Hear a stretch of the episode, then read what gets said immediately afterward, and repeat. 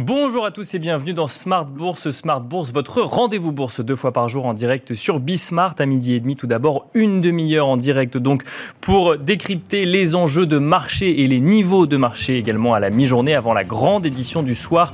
Une heure cette fois-ci pour prendre un petit peu de recul sur les enjeux de marché toujours euh, à court, moyen et long terme. Au sommaire de cette édition, l'inflation en France ressort conformément euh, aux attentes pour le mois de juin à 6,5 celle-ci reste cependant sur une tendance haussière après 5,8% au mois de mai et plaide pour donc une progression de l'inflation en zone euro sur le mois de juin, même si celle-ci s'est légèrement contractée euh, sur le même mois en Allemagne. Vous en aurez le résumé complet dans un instant avant que nous commentions la situation actuelle en plateau avec nos invités.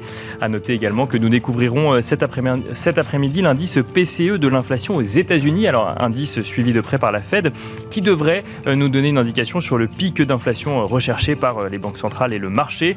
En attendant, les investisseurs ont pu euh, découvrir hier le chiffre du PIB au premier trimestre aux États-Unis, toujours chiffre qui fait état d'une contraction plus forte que prévu. Comment interpréter ce recul donc plus marqué que prévu de la croissance américaine au premier trimestre, à la lumière également de statistiques sur le climat des affaires ou de la, sur la confiance des consommateurs en recul également, un autre sujet que nous aborderons dans Smart Bourse.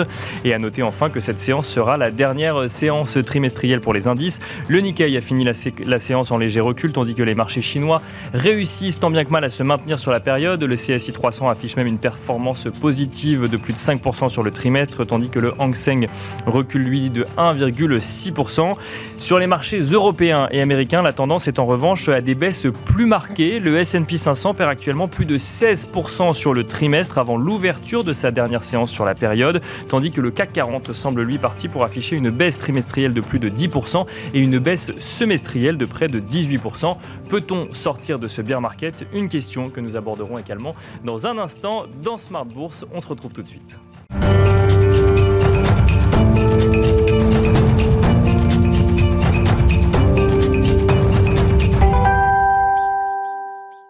Le CAC 40 euh, qui, à l'instant où on se parle, euh, parle perd 2,57% euh, et qui revient sur des niveaux donc à 5876 points. Le CAC 40 qui efface les, points qu'il avait réussi à gagner sur la semaine d'ici mercredi dernier. C'est Tendance, mon ami, le résumé complet de l'actualité boursière du jour à la mi-journée proposé par Alix Nguyen. Le CAC s'enfonce dans le rouge à la mi-journée et connaît sa sixième baisse en 10 séances. À une échelle européenne, les 19 indices sectoriels Stock 600 euh, sont en baisse, à commencer euh, par l'automobile, la technologie et les banques. Le marché dans son ensemble prenait connaissance ce matin d'une nouvelle hausse des prix à la consommation en France sur un an. Euh, selon l'estimation provisoire publiée par l'INSEE, en juin, elle a atteint 5,8% après 5,2% au mois de mai.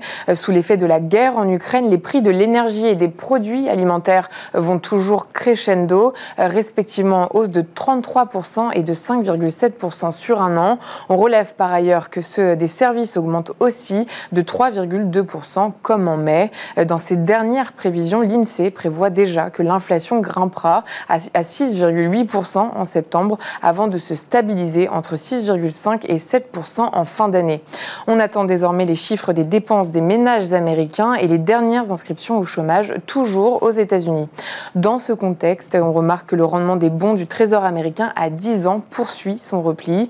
À noter par ailleurs que l'OPEP Plus conclut ce jeudi une réunion de deux jours. Les délégués devraient s'accorder sur un léger relèvement de leur production au mois d'août. Pour rappel, certains pays comme les Émirats arabes unis sont à la limite de leur capacité. Sur le plan des valeurs à suivre, sur le troisième trimestre, OVH Cloud présente un chiffre d'affaires de 202 millions d'euros en hausse de 25,9%, dont 11,7% en données comparables. La Compagnie des Alpes va prendre le contrôle de MMV, le second exploitant d'hôtels de loisirs et de résidences de tourisme dans les Alpes. L'opération sera réalisée sur la base d'une valeur d'entreprise avoisinant 173 millions d'euros. Et puis euh, Trigano affiche au titre de son troisième trimestre un chiffre d'affaires en progression d'1,7% à 921,2 millions d'euros, portant de ce fait euh, le cumul sur les neuf premiers mois de l'exercice 2021-2022 à 2,44 milliards. Voilà donc Tendance Mon Ami, le résumé complet de l'actualité boursière à la mi-journée proposé par Alix Nguyen.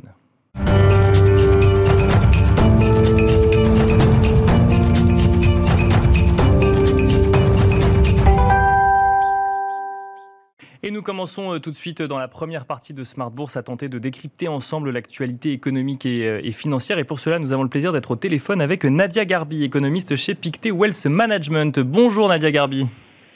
Bonjour. Bienvenue dans Smart Bourse, donc euh, à distance. Euh, on, va commencer ensemble par revenir sur euh, la situation aux États-Unis. Alors, on a eu pas mal de statistiques cette semaine. On a eu le climat des affaires de la fête de Dallas ou encore de Richmond, qui montre du coup un recul de ces sentiments des affaires. On a eu également l'indicateur du Conference Board qui s'intéresse plus aux sentiments des consommateurs, qui là aussi est en recul. Et puis surtout, on a eu une contraction, une révision donc du PIB au premier trimestre 2022 aux États-Unis avec une contraction un petit peu plus marquée que prévu, dans un contexte où euh, banques centrales et opérateurs de marché se posent la question de savoir euh, s'il y aura une récession ou quand il y aura une récession, euh, même si celle-ci ne pourrait être que technique. Est-ce que on ne peut pas se dire, Nadia Garbi, que la récession est en tout cas déjà dans les esprits côté entreprise ou côté consommateur? Alors c'est vrai que la plupart des indicateurs conjoncturels pour le mois de juin ont été décevants tant euh, chez le consommateur que euh, chez les, entrepreneurs dans l'industrie et, le service. Je dirais que ce qui est le plus inquiétant dans ces, euh, dans ces indicateurs, c'est si on regarde les sous-composantes et notamment les composantes attentes pour les prochains mois chez le consommateur américain qui, qui baisse et qui montre vraiment un pessimisme qui gagne le du terrain, notamment chez les consommateurs. On sait à quel point la consommation est importante euh, aux États-Unis pour euh, pour les perspectives euh, futures. Donc, je dirais qu'effectivement, le risque de récession est dans toutes les têtes, non seulement chez les consommateurs américains, mais aussi chez chez la plupart des, des, des, investisseurs. Maintenant, on doit distinguer une récession technique, comme vous le mentionniez, avec deux trimestres de contraction du PIB consécutif qui est possible et une récession au sens large où on verrait une baisse vraiment généralisée de la plupart des indicateurs. Et ce scénario, nous, on le voit plutôt en début d'année prochaine plus qu'en en début de cette année ou en première partie de cette année. Donc, si, je, si je suis effectivement ce que vous nous dites, c'est qu'on aurait du coup les deux mécanismes, d'abord une récession technique et peut-être après un mécanisme un peu plus, un peu plus conséquent alors, je dirais qu'une récession technique est possible euh, aux États-Unis, euh, mais c'est lié plutôt à des facteurs un peu, euh, un peu techniques, au stock, etc. Mais une récession au sens large, donc vraiment, vous voyez la plupart des indicateurs baisser fortement, c'est plutôt un scénario pour le début d'année prochaine qui serait dû essentiellement au resserrement des conditions financières. Alors, une question, euh, Nadia Garbi, euh, sur euh, effectivement ces statistiques hein, qu'on voit, ces indicateurs et l'effet qu'elles peuvent avoir du coup sur les opérateurs de marché, sur les entreprises ou sur les consommateurs. Est-ce que, à force de, l'évoquer, de la promettre cette récession, de la voir, dans, de pointer le bout de son nez, si je puis dire, dans, les chiffres, est-ce qu'il n'y a pas un, risque d'effet autoréalisateur? C'est vrai que plus on parle de récession, plus effectivement on peut voir un pessimisme qui gagne un peu le terrain chez les consommateurs et chez les investisseurs. On, peut aussi voir un peu de, de, prudence chez les entrepreneurs. Effectivement, on peut être plus prudent, notamment sur les, les investissements. Donc, effectivement, c'est un c'est un risque euh, qui n'est pas euh, négligeable et qu'il faut effectivement surveiller, notamment avec la publication de ces indicateurs au fil au fil des mois qui viennent. Alors, autre sujet, euh, Nadia Garbi, mais en lien évidemment avec euh, ce sujet euh, récession hein, qui inquiète du fait que les banques centrales augmentent leurs taux pour elles-mêmes lutter contre l'inflation. en ce moment, se tient du coup, ou en tout cas, on, a pu entendre hier donc Christine Lagarde et Jérôme Powell qui se sont exprimés lors du forum annuel de la BCE à Sintra. Et alors, il y a eu deux, deux choses qui ont été dites. D'abord, Jérôme Powell qui, qui, a, donc, qui a exprimé que l'économie américaine reste résiliente, mais qui est quand même alertée sur le fait qu'un redécoupage du monde en camp géopolitique, hein, je cite, et économique, signifierait euh, une moindre productivité, mais surtout une croissance plus faible. C'est effectivement un peu ce qu'on voit se dessiner. Est-ce qu'il faut s'attendre à euh, voir effectivement euh, le monde un petit peu évoluer, le monde économique évoluer?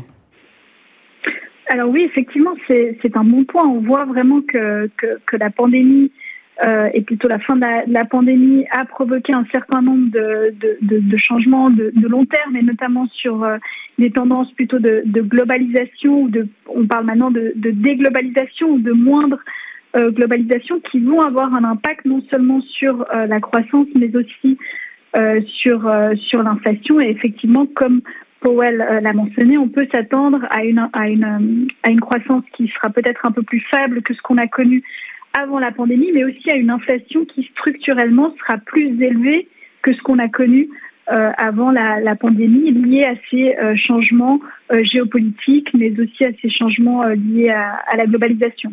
C'est justement ce que disait Christine Lagarde, hein, c'est qu'il fallait oublier finalement les niveaux d'inflation pré-pandémie. Ça veut dire quoi? Ça veut dire que même si le pic d'inflation est proche, il faut s'attendre à une inflation élevée encore pendant plusieurs années avant de revenir sur les 2% oui, alors je dirais qu'en moyenne, euh, on peut s'attendre à une inflation qui va être plus élevée que ce qu'on a connu euh, avant la, la, pandémie. Il faut se rappeler aussi qu'en Europe, euh, en moyenne, on était à une inflation autour de, de, de 1%, 1,5%, et que maintenant, on sera peut-être à des, à des régimes autour de 2%, 2,5%, voire, voire plus. Alors en Europe, c'est aussi la transition énergétique qui va pousser un certain nombre de, de prix à la hausse ces prochaines années, mais effectivement, euh, c'est un dilemme pour, euh, pour les banques centrales. En moyenne, on peut s'attendre à une inflation qui va rester plus élevée que ce qu'on a connu euh, avant la, la pandémie. Alors l'inflation justement, euh, on, le disait donc euh, en, résumé complet de l'actualité boursière, donc euh, elle est toujours élevée en France. On a eu le chiffre donc 5,8% au mois de juin. On la voit légèrement, légèrement reculée, mais très légèrement en Allemagne pour le mois de juin également. Alors on, entend un certain nombre d'experts s'attendre à un pic d'inflation assez proche aux États-Unis. Est-ce qu'il en est de même en Europe ou on aura un retard quand même par rapport à la situation américaine selon vous? Oui, alors c'est une bonne question. C'est vrai que les chiffres par pays euh, vont un peu dans tous les sens. On a beaucoup de bruit euh, dans les chiffres par pays et vous le mentionniez, euh, le cas de l'Allemagne. La baisse est essentiellement due aux aides du gouvernement qui mécaniquement font baisser le prix de l'énergie, mais aussi le prix dans les transports, dans le oui, dans le prix dans les transports. Mais c'est une baisse temporaire. Hein. On devrait voir l'inflation allemande euh, réaccéléré à partir euh, du mois de, de, septembre. Et on voit d'autres pays comme euh, la France et l'Espagne où là, on a vraiment non seulement l'énergie, mais aussi l'alimentaire et les services qui, qui, qui, se renforcent au, mois de juin. Maintenant, je dirais pour l'eurozone dans son ensemble, on voit plutôt le pic d'inflation en fin du troisième trimestre, c'est-à-dire plutôt au, mois de, septembre que, que durant cet été. Donc un pic qui va être un peu décalé effectivement par rapport aux États-Unis, mais qui est essentiellement dû au euh, renforcement euh, des prix dans le secteur du tourisme, euh, dans le secteur des services avec le boom dans certains pays touristiques, mais aussi lié à l'énergie. Donc, si je comprends bien, bon, effectivement, on est en, léger décalage, mais globalement sur euh, une, même, euh, une même temporalité. En fait, on, attend l'été, on attend le, le, boom finalement euh, du secteur des services lié quoi aux, gens qui partiraient en vacances potentiellement cet été, et ensuite potentiellement on pourrait voir l'inflation se détendre. Voilà, exactement. Ce qu'on constate, en tout cas, si on regarde les, les, les sous-composantes, c'est vraiment euh, des prix qui, euh, qui accélèrent euh, dans l'hôtellerie, dans la restauration, qui sont liés effectivement à une forte demande post-Covid. Donc ceci a des effets sur l'inflation au mois de mai, juin, juillet et, et, août. Et on pourrait voir une certaine détente à partir du mois de, de, de, septembre. À noter tout de même qu'on peut avoir un, un risque lié euh, au prix du, du gaz et euh, du pétrole si on a effectivement euh, des problèmes sur l'approvisionnement du gaz du gaz russe qui pourrait réalimenter une, une hausse des, des prix du, du, gaz notamment pour pour cet hiver. Donc voilà, on est tout de même dans une situation qui reste très fluide, mais en tout cas à ce stade, nous on s'attend à un pic au mois de septembre. Alors, euh, une autre région du monde rentre également dans l'équation, hein, Nadia Garbi, c'est euh, l'Asie et notamment la Chine. Alors, la Chine qui a un peu assoupli ses mesures de quarantaine vis-à-vis euh, des, étrangers qui entrent sur son, territoire. On, voit quand même une volonté du, côté de la Chine d'une réouverture, alors progressive, hein, bien sûr, de, son économie et une volonté de relancer son, son économie. Est-ce que ça peut avoir un impact, selon vous, sur la croissance mondiale et justement venir contrebalancer ce risque récessif dont on parlait tout à l'heure? Oui, alors c'est vrai que c'est une c'est une bonne nouvelle de voir la Chine euh, ouvrir à, à, nouveau et on voit d'ailleurs euh, la plupart des, des indicateurs qui, qui, pointent vers euh, une reprise progressive de, de l'économie chinoise avec des PMI qui étaient plutôt qui étaient plutôt bons. c'est une bonne nouvelle en tout cas pour, pour l'industrie en général. Hein. On sait que la fermeture chinoise a provoqué ou a renforcé des problèmes sur les chaînes d'approvisionnement. Donc c'est une, une, globalement une bonne nouvelle aussi pour, pour l'inflation, où peut-être on aura un peu moins de, de pression de, de, de ce, de ce côté-là. Donc oui, je dirais que c'est une, c'est une, bonne, c'est une bonne nouvelle. Maintenant, sur les risques de récession aux États-Unis et en Europe, ça devrait tout de même avoir un, un impact plutôt modéré, étant donné qu'aux États-Unis, le facteur principal euh, de récession reste euh, le resserrement des conditions financières et en Europe, euh, cela reste la perte de pouvoir d'achat liée à la, forte hausse de, l'inflation.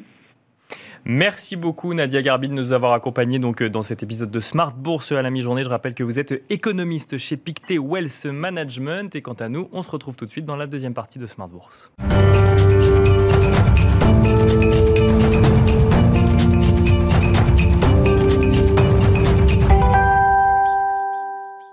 Et nous enchaînons à présent donc avec euh, bah, une tentative toujours hein, d'essayer de comprendre le contexte économique et financier euh, actuel pour voir comment potentiellement euh, agir ou en tout cas se arbitrer un certain nombre de choses dans, sur les marchés financiers. Pour cela, nous avons le plaisir d'être accompagnés par Franklin Pichard, directeur de Kipling Finance. Bonjour Franklin Pichard. Bonjour Nicolas. Bienvenue donc sur le plateau de, Smart Bourse. beaucoup de questions hein, économiques ou financières actuellement. Je vous propose de commencer par, bah, par le sujet marché financier on l'a donné en introduction. Alors, on a donné les baisses trimestrielles. Si on regarde les baisses semestrielles, ça peut parfois être encore plus conséquent, notamment pour euh, certains marchés américains comme le S&P 500. Euh, est-ce qu'on peut envisager avant l'été ou à la rentrée une sortie d'un bear market, selon vous? J'aimerais, j'aimerais bien. En revanche, euh, euh, on a très très peu de, faisceaux euh, positifs qui nous laissent euh, intégrer ce scénario dans l'immédiat. On a, ça vient d'être dit effectivement très bien par Nadia et par l'ensemble de la communauté des économistes et des analystes, on, on ne voit rien aujourd'hui à très court terme qui puisse nous permettre d'adopter un biais positif. Rien euh, pas tout à fait. Et ça vient d'être dit à, la fin des, propos de Nadia.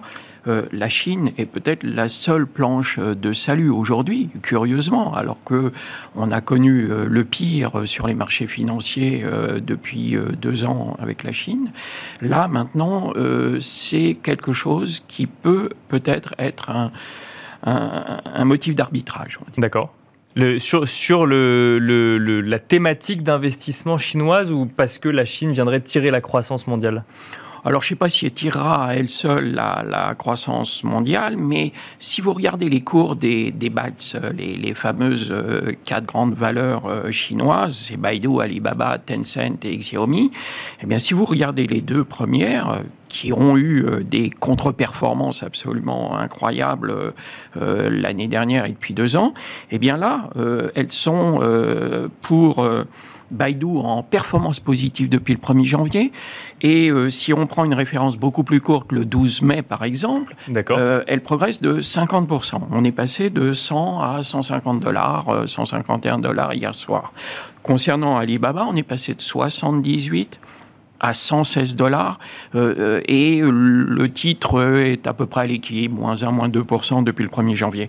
Donc on a un signe véritablement, à l'instar des autres marchés européens ou américains, qui euh, sortent des performances positives et, et, et c'est intéressant et ça ça me confortait en écoutant Nadia l'idée que effectivement avec le déconfinement, la réouverture euh, de la Chine, on a là un moteur qui peut nous permettre de façon un petit peu euh, durable de s'intéresser et d'arbitrer nos marchés européens américains vers euh, une réallocation en faveur des, des marchés chinois et asiatiques. Mais alors, juste sur, euh, sur ce sujet chinois, il y, a, quand même un certain nombre de risques à aller euh, sur la Chine aujourd'hui. Déjà, bah, euh, cette politique zéro Covid qui fait qu'on peut quand même se retrouver avec une économie qui referme à tout moment. Et en plus de ça, donc là, on, a mentionné des, des, valeurs tech, digitales, mais il y a le secteur de l'immobilier qui a beaucoup plus de mal actuellement en Chine et qui pèse pour 20% du PIB de la Chine. Donc, est-ce que, est-ce que tous les voyants sont au vert sur cette réouverture très progressive, encore une fois, de l'économie chinoise aujourd'hui? Non, non ils sont, sont pas tous au vert. Effectivement, il faudra être sélectif, mais euh, si on, on compare euh, l'Europe et les États-Unis et la Chine, euh, au cours des derniers mois, on a eu de part et d'autre de l'Atlantique, aucune classe d'actifs qui n'a été préservée. On a eu un crack obligataire, on a un marché euh, avec les principaux indices actions qui, eux, sont rentrés en bear market, c'est-à-dire des baisses de plus de 20% sur leur plus haut. 5 euh, janvier pour les bourses européennes et euh, novembre pour les bourses américaines. en ce qui concerne la Chine, on a ce phénomène. On est euh, plutôt dans un environnement qui va nous être un petit peu plus favorable. Il faudra être sélectif et on va rester dans cette configuration pendant encore quelques temps. Et puis, autant tous ces marchés américains et, européens n'ont été sauvés par aucune classe d'actifs, mhm. on voit que sur les marchés asiatiques, d'une part, euh, certains secteurs et certaines valeurs peuvent être regardés avec intérêt, et puis surtout, le marché de la dette en Asie est positif. Autre élément, on a eu tous les éléments de soutien les, euh, aux États-Unis et en Europe qu'on est en train de ralentir on ne les a pas encore eus en Chine. Alors la, Banque centrale chinoise a annoncé qu'elle resterait, enfin qu'elle serait accommodante hein, vis-à-vis de, de, l'économie. C'est d'ailleurs une des rares banques centrales à tenir ce discours aujourd'hui. C'est, je crois, une des très rares, voire la seule, à pouvoir tenir ce genre de discours. Et c'est donc plutôt euh, rassurant pour les investisseurs de se dire que ça repart peut-être là-bas et qu'en plus tous ces euh, programmes d'accompagnement euh, de, l'économie chinoise euh, vont démarrer. Maintenant, contrairement à ce qu'on pensait il y a quelques mois, c'est-à-dire on, redoutait et on craignait que le, Pékin ne n'accompagne pas et n'est pas envie euh, dans l'immédiat de relancer. là, maintenant, le discours a changé depuis quelques semaines et c'est ça qui a réenvoyé euh, les valeurs euh, chinoises sur le devant de la scène. Donc ça, c'est pour la, la, thématique Chine, effectivement, avec les espoirs que ça peut susciter. Sur les sur les marchés euh, européens ou américains, on a une saison des résultats qui arrive. Euh, les opérateurs de marché ont euh, les yeux rivés sur ces résultats avec des visions un peu différentes parfois. Est-ce que du coup on aura encore des résultats solides ou est-ce que les entreprises auront pris en compte peut-être des hausses des prix de l'énergie ou des marges plus faibles, voire est-ce qu'on aura plus de profit warning qu'attendu? Quelle est votre vision un petit peu sur le sujet, vos échanges que vous pouvez avoir avec les différents professionnels également? Oui. Euh, on, est bien obligé d'admettre que sur ce premier euh, semestre 2022, euh, l'Ukraine a fait basculer le monde dans une autre dimension, dans un autre environnement. Ça a mis en avant toutes les faiblesses de la mondialisation, de la globalisation, dont on, là encore, Nadia a, a parlé précédemment. Mais si on fait un petit bilan, on voit que on ne respecte plus les lois. C'est-à-dire que, et je ne vais pas prendre leur défense, mais euh, on a décidé de confisquer les biens des oligarques russes. Euh, ils sont justes, et même certains connaissent même pas Poutine. Euh, on a sans motif sanctionné des individus. Si on regarde du côté de Poutine, il a, de façon totalement unilatérale, rompu les contrats qui pouvaient être signés en termes d'approvisionnement, de, de, de, paiement et autres. Donc, on se retrouve dans, dans une fragilité de la mondialisation qui va nous amener à revoir les choses différemment. Oui, dans une interdépendance qui est un peu remise en cause du fait que bah, on se rend compte qu'on peut intervenir euh, de part et d'autre et rompre des contrats euh, moraux ou réels. Quoi. Euh, on était un peu enfermé dans, dans cette idée ancrée dans les esprits qu'il y a des règles, des lois et que ça se respecte. Eh bien non, non, ça se respecte pas. Dans ce contexte-là, on a eu un trimestre précédent où l'impact de l'Ukraine ne se faisait pas vraiment sentir. On avait un peu d'inflation, on avait déjà un peu de tension sur le pétrole, mais enfin, il n'y avait pas grand-chose. Là, véritablement, sur ce trimestre-là, qui va euh, sanctionner le premier semestre, on va avoir vraisemblablement des révisions, des warnings et surtout des discours qui vont accompagner ces publications euh, qui risquent de ne pas être très très positifs. Hein. On, a vu euh, Nike cette semaine, on voit d'autres sociétés qui commencent à dire faites attention, on va réviser, on va pas forcément faire. Et quand bien même certaines sortent de très beaux résultats, je pense à OVH, euh, on a euh, des performances, moins 5 hier, moins 5 aujourd'hui. Bah, c'est ça, c'est -ce que des bons résultats sont une bonne nouvelle finalement dans un contexte aussi incertain pour les investisseurs? Est-ce que des très bons résultats pour une entreprise sont vus comme une entreprise solide ou au contraire comme le présage de profit warning au trimestre suivant? Alors, comme cette inflation, la baisse des marges des entreprises, le pouvoir d'achat des ménages va rebattre là aussi l'ensemble des cartes et que certains et va remodifier les comportements des, des consommateurs, certains secteurs seront perdants, d'autres seront gagnants. Et à la faveur de, cette photographie des publications du, du, du, S, du S1, on aura euh, un, petit peu une idée et on commencera, et je pense que les analystes essaieront de faire le distinguo entre euh, les sociétés qui auront ce potentiel pour traverser euh, cette crise liée à l'inflation et celles qui, au contraire, devront être sanctionnées parce qu'elles seront pénalisées par l'environnement économique global. On peut considérer aujourd'hui que la baisse des marchés euh, européens et américains euh, existantes a suffisamment pricé potentiellement les, euh, les profit warnings à venir sur les entreprises? J'aimerais bien mais je ne pense pas. Euh, je pense qu'effectivement, euh, euh, on a connu, on, a connu toutes sortes de mauvaises nouvelles jusqu'à présent. Ça vient d'être dit. Le pic d'inflation, alors qu'à un moment on avait cru qu'il était derrière nous, bah non. Maintenant, on est convaincu qu'il est encore devant nous. les taux, bah, ils sont pas prêts de baisser. donc, même si les marchés sont censés avoir pricé certaines choses, je pense qu'ils vont encore remettre un petit coup de, vis euh, et qu'ils vont pricer davantage les futures mauvaises nouvelles qui vont pas manquer d'arriver. Euh, je pense donc que euh, effectivement le, le point bas du marché est peut-être encore devant nous, mais certainement pas derrière avec du coup ce que, ce que vous nous disiez, cette, cette euh, notion d'intégrer qu'on ne reviendra pas à la normale, entre guillemets, c'est-à-dire que là, il faut prendre en compte cette idée que l'inflation sera plus élevée, comme nous le dit Christine Lagarde, ou potentiellement qu'on sera vers des blocs économiques ou géopolitiques, et donc euh, cette remise en cause de la mondialisation dont vous nous parliez. Oui, je pense qu'effectivement, euh, on ne reviendra pas à l'inflation d'avant. D'abord parce qu'on a des problèmes conjoncturels, géopolitiques et autres, mais que la consommation, les, les problèmes sur les chaînes d'approvisionnement et autres euh, sont bien là. Donc on a tous les moteurs pour en nourrir et entretenir cette inflation. Donc on va vivre avec et durablement, bien sûr. Merci beaucoup Franklin Pichard euh, d'avoir partagé avec nous euh, votre expertise donc sur le plateau de Smart Bourse. Je rappelle que vous êtes directeur de Kipling Finance. Merci beaucoup. Merci à vous également de nous avoir suivis donc à la mi-journée dans Smart Bourse et je vous donne rendez-vous ce soir pour la grande édition donc de Smart Bourse en direct sur Bismart à 17h.